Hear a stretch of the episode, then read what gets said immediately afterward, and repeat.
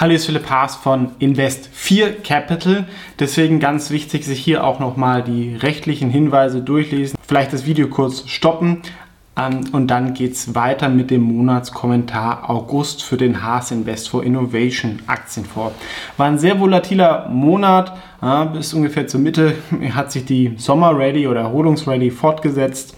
Und dann wurde eigentlich mit einer achtminütigen Rede oder zumindest das war die Erklärung des Marktes, die in den USA die Rallye ähm, abrupt beendet, ging dann ganz schnell sehr stark runter, weil der Fed-Chairman halt signalisiert hat, dass auch im nächsten Jahr die Zinsen ähm, weiter gesteigert werden können und dass er seine Strategie nicht so schnell ändert, nur weil die Inflation mal zwei, drei Monate runterkommt. Das stärkt natürlich den US-Dollar.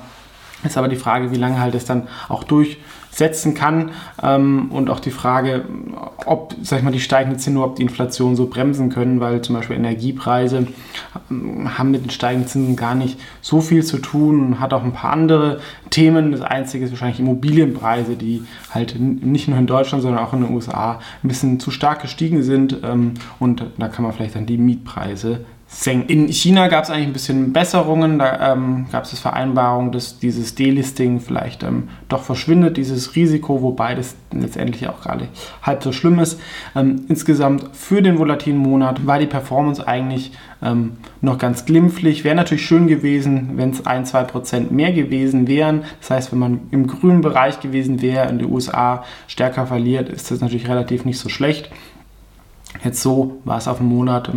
Ähm, 1% Verlust ähm, und um die 20% sind wir hinten year to date, was natürlich absolut viel ist, aber wenn man überlegt, dass selbst ein 60-40 äh, Portfolio aus normalen Aktien und Anleihen, glaube ich, 14-15% verloren hätte, ist es noch ähm, okay und gerade auch relativ gut im Vergleich zu anderen Technologiefonds. In den Top 10 gab es nicht so wahnsinnig viel Veränderung. Paxiguro zum Beispiel ist auch aus eigenem Antrieb auf die Platz 2 Position ähm, gegangen.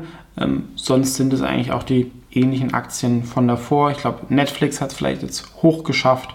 Ähm, aber ähm, insgesamt wurde auch jetzt nicht so viel gehandelt im eher, sag ich mal, ähm, normalen ähm, August, ja, wo es zwar Unternehmensnachrichten gab, ähm, aber kommen wir auch noch zu. Also eigentlich bei keiner Aktie in dem Monat gab es irgendeine Bombe, die hochgegangen ist, die jetzt für die Performance ähm, sehr, sehr stark verantwortlich war. Nach unten am ehesten war das noch K-Gurus das ist, glaube ich, 0,2, 0,3 Prozent Verluste, wobei die Zahlen von der Firma eigentlich gut waren, der Ausblick nicht so super. Ja, ähm, das ist ähm, oft so, dass die Zahlen selber dann gut sind ähm, und dann wegen der Guidance, gerade in so einem etwas schwierigen Markt, es dann runtergeht. Trotzdem ist es für mich die interessanteste Aktie, um auf den US-Automarkt zu setzen, äh, sind da in allen entscheidenden Bereichen dabei als Online-Plattform und der adressierende Markt ist da sehr, sehr groß. Paxiguro habe ich ja schon erwähnt, sehr starke Zahlen, auch stabiler Aufwärtstrend, deswegen Platz 2. Ähm, Im Portfolio Platz 1, Yatra setzt sich auch weiter vor. Zahlen waren, muss ich sagen, in Ordnung. Ähm, der Conference Call war schon deutlich besser.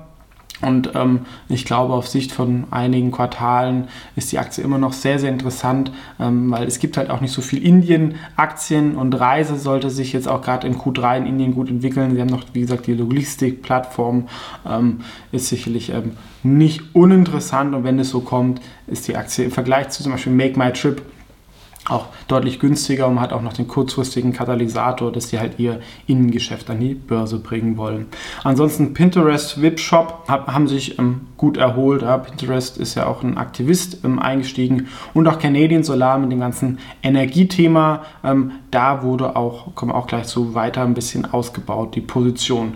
Verlierer waren sonst relativ gering ähm, vom eher, würde ich sagen, ja, normales Geschäft, so Claranova, Biontech, Polygen und Wyoming. Ähm, wurde, wurde zugekauft oder verkauft, Canadian Solar ähm, schon erwähnt und natürlich, bevor es auch weitergeht, nochmal ganz klar der Hinweis, das hier ist keine Anlageberatung, keine Anlageempfehlung.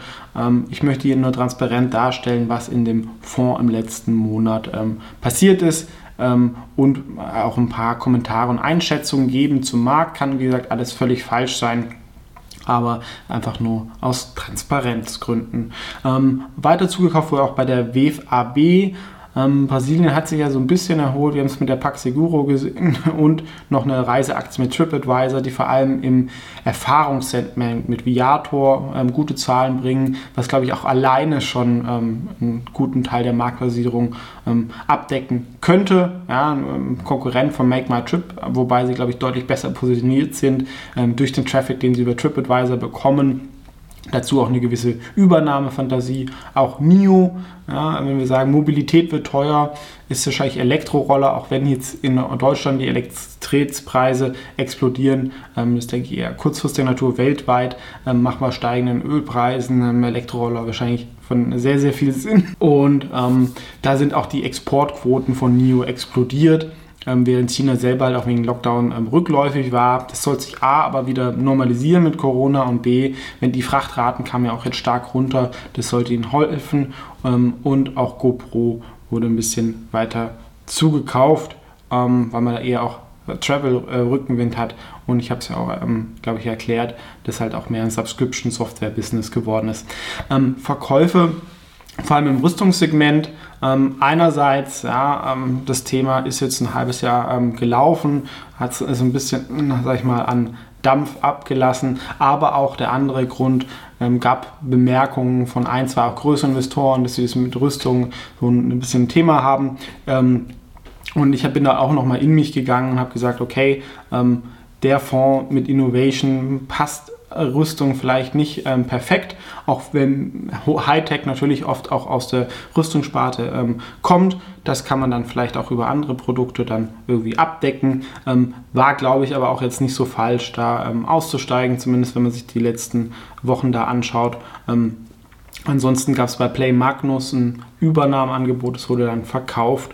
Ähm, und wie gesagt, nach meiner Definition gibt es jetzt auch keine Rüstungsaktien mehr im Portfolio. Ähm, wer da also äh, Bauchschmerzen hatte, der kann da jetzt ein bisschen ähm, aufatmen. Wobei ich jetzt, wie gesagt, wisst ihr auch, ähm, jetzt nicht der Moralisierende bin. Wir sehen es ja gerade in, in der Ukraine, dass wenn man keine Waffen hat, ähm, das glaube ich für die Welt auch nicht so gut ist. Ja? Insgesamt ist natürlich das große Thema, also vom, vom Ausblick, die ähm, Energiekrise. Habe ich auch was in meiner ähm, Finanzpost geschrieben. Das ist die Newsletter, die ja wöchentlich ähm, rausgeht. Gerne abonnieren. Findet ihr auch unten verlinkt, ähm, wo ich auch in Zukunft vermehrt ähm, einen guten Artikel oder meiner Meinung nach einen tiefergehenden Artikel bringen werde und natürlich auch die Videos und Updates zum Fonds. Zur Makromatrix und der Länderallokation gab es auch nochmal ähm, eine Veränderung. Der Euroraum hat immer eine relativ hohe Standardgewichtung, weil ich natürlich aus diesem Raum komme, da ähm, vielleicht eher ein bisschen näher dran bin. Ja, Gerade in Deutschland würde ich behaupten, kenne ich fast alle Aktien und auch Europa sehr, sehr viele. Ähm, hier wurde aber die Standardgewichtung jetzt auf 20% gesenkt, weil ähm, ja, die, ich glaube, dieser Homebuys tut man sich aktuell keinen Gefallen ähm, und ich bin per se auch sehr, sehr pessimistisch für Europa leider. Ähm, so pessimistisch wie wahrscheinlich noch nie in meinem Erwachsenenleben. 20% ist immer noch ähm, eine ordentliche Gewichtung, wahrscheinlich immer noch ein bisschen Homebias, wenn man sich die wirtschaftliche Bedeutung ähm, anschaut. Ne? Ähm, England ist ja raus, letztendlich ist es halt dann doch nur noch von den großen Industrienationen Frankreich, Deutschland und Italien, Spanien hat man auch immer Probleme und spannende Länder jetzt wie Polen wären dann eher in den anderen Industrieländern, weil sie nicht im Euroraum sind. Ja, und hochgewichtet wurden Schwellenländer. Die Top 2 Positionen im Fonds kommen ja aus den Schwellenländern Indien und Brasilien.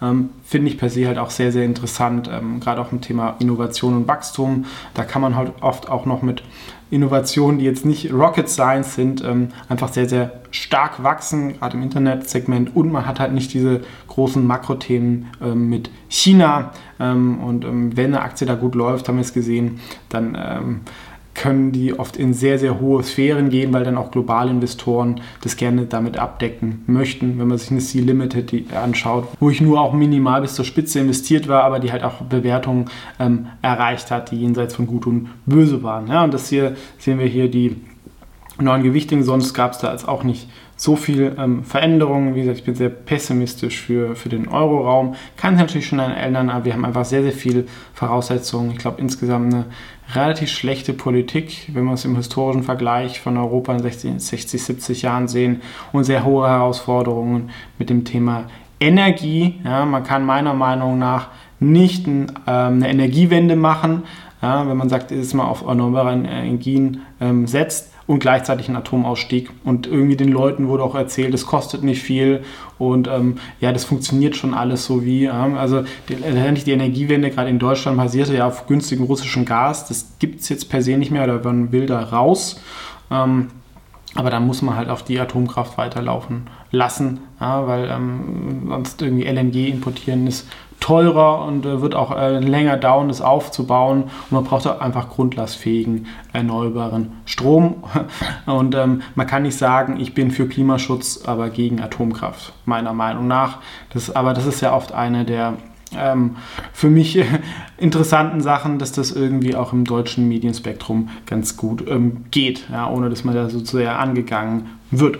Das war also das Update für den ähm, August. Ähm, vielen Dank äh, fürs Zuschauen ähm, und wie gesagt, wer sich mehr über den Fonds informieren möchte, findet es unter invest4.net, auch das aktuelle Portfolio und ähm, auch das längere Video dazu. Und ähm, der Fonds ist bei fast allen Brokern verfügbar. Einfach probieren mit der ISIN-Nummer, wen es interessiert, aber natürlich vorher selber informieren, weil das ist natürlich schon eher ein offensives, riskantes Produkt. Und ansonsten gibt es hier auch nochmal die rechtlichen Hinweise. Ciao und bis zum nächsten Mal.